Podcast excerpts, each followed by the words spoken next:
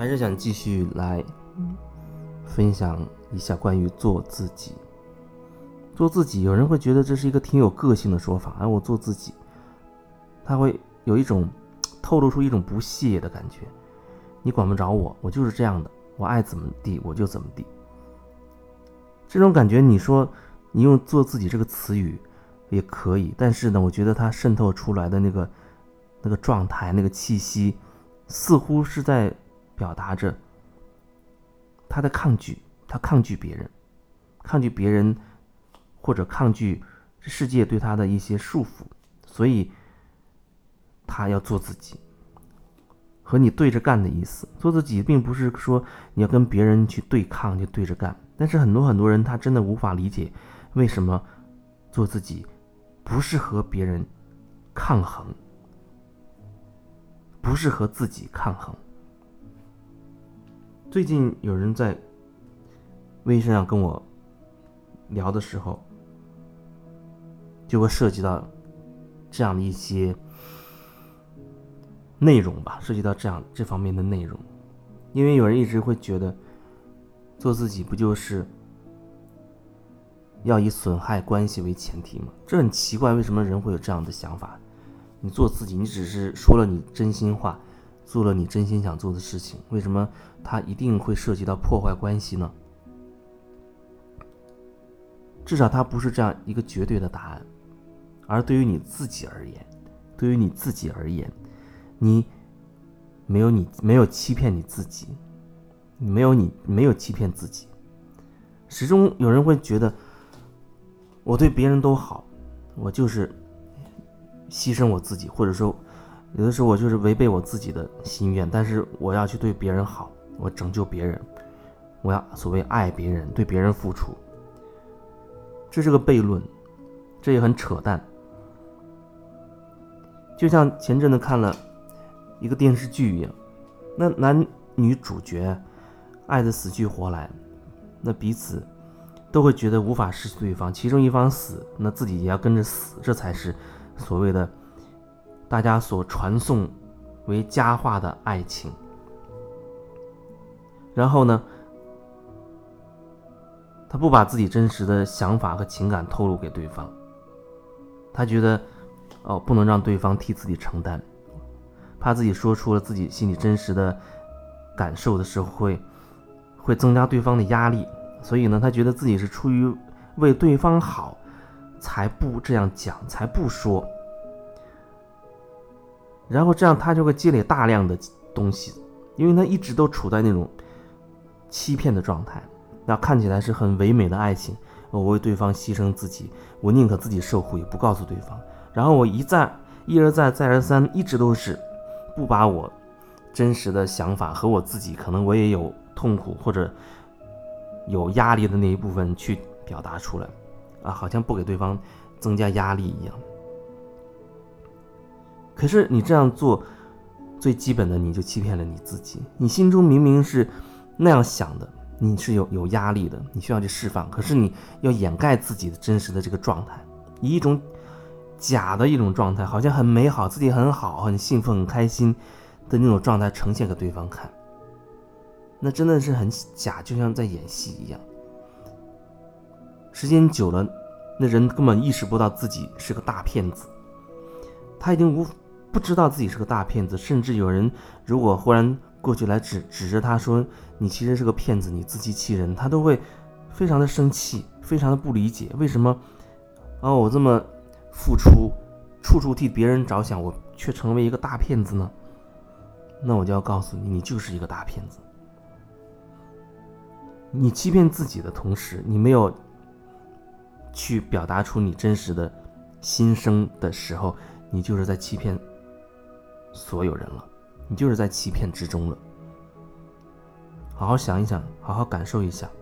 这句话。当你开始骗自己的时候，你同步同时就在骗别人了。当你开始骗自己的时候，你与此同时就在骗别人了。所以说，你是一个骗子，是很合适的，是很合适的。为什么很多时候我们都会觉得？哦，好人不长命，经常有一些好员工啊，大家眼睛中公认的好人，喜欢帮助别人的人啊，他会早死，或者他会经常会生病，生重病。其中有一个因素就是，他的那所谓的好是，所谓做给别人看的，他已经忽略了自己，他觉得，哎呀，我就是牺牲自己，为这个集体嘛，为别人着想，为别人服务嘛，我丝毫不会顾及我自己的感受，好像这个社会他很很崇尚，很热衷于宣扬这种自我牺牲的精神，可是这却是一个最大的骗局，这是一个骗局。它让你越来越远离自己真实的感受，以至于到后来你根本就变成一种无意识的状态。你以为你是在牺牲自己，在成全别人了，你无法承受别人对你的指责。我这样说你，你会很不服气，甚至认为我有问题，认为我是个自私自利的人等等。可是我想要表达的就是，在整个那个过程当中，最初始。你心里有一个真实的想法，那你今天真的很辛苦，你不想继续代替那个同事加班了啊？但是你觉得，哎，哎，他也怎么样，他也有不容易，怎么怎么样？我我我要帮他，你很累啊，前提是你知道自己很累，但是你不说出来啊，你会假装，甚至你都不会觉得自己是在假装，因为会觉得自己很开心，就乐于帮助他人，你就去帮他，没问题，都交给我好了。非常巧妙的把自己给骗了，也骗了别人，然后别人会觉得哎，这人挺好，是个好人。有时候你可能觉得我不是故意想成为别人眼中的好人呢，我只是真的想渴望想去帮别人，觉得别人真的有困难需要，我就要去帮别人。他甚至觉得自己发自真心，也许有，也许有。也许有你发自真心的那一部分，也许有时候那真是发自你真心，你就是要这样去做，没有什么呃怨言，不是在骗自己。也许有，但是往往那种时候可能是很少很少，因为你没有意识，这所有的东西混在一起了。有的时候有一些，哎，你确实是很喜欢，你很享受那个过程，你真的是喜欢这样做，那是不是出于我要帮谁？如果你要用帮，你最多说我是在帮自己。因为我很喜欢这样做，所以我才这样去做的。可是你最好小心谨慎的去说，我是为了帮别人啊，别人好，所以我才这样去帮他。当你这样去说的时候，你就是在投射你自己，你就是开始远离了你自己内心真实的那一部分。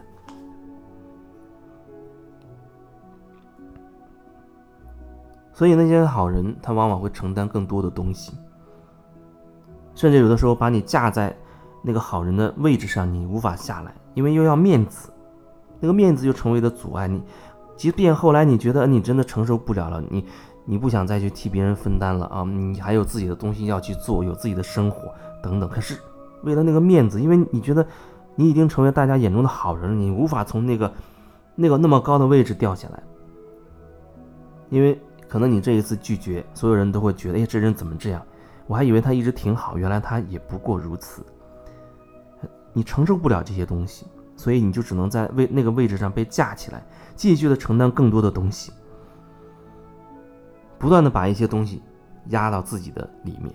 你就会变得很很压抑，可是又无法去表达，甚至你都没有觉知到自己正在压抑那些东西。你经常压抑这些东西，慢慢慢慢的，它很有可能会呈现为你身体的疾病。表现出来提醒你，所以有很多所谓的好人生病了，有所谓一些好人，最后可能他早死了。事情总是有原因的，你要透过这个事情回过头来去反省一下你自己，反省一下关于你自己在这个过程当中你是怎么选择的，你每一个选择都是发自于你的真心吗？如果不是的话，你要问问自己，你为什么？没有发自于你自己的真心。如果是你没有发自真心做的决定，你又怎么能把责任全部推给别人呢？至少退一步看，你是知道你要承担你自己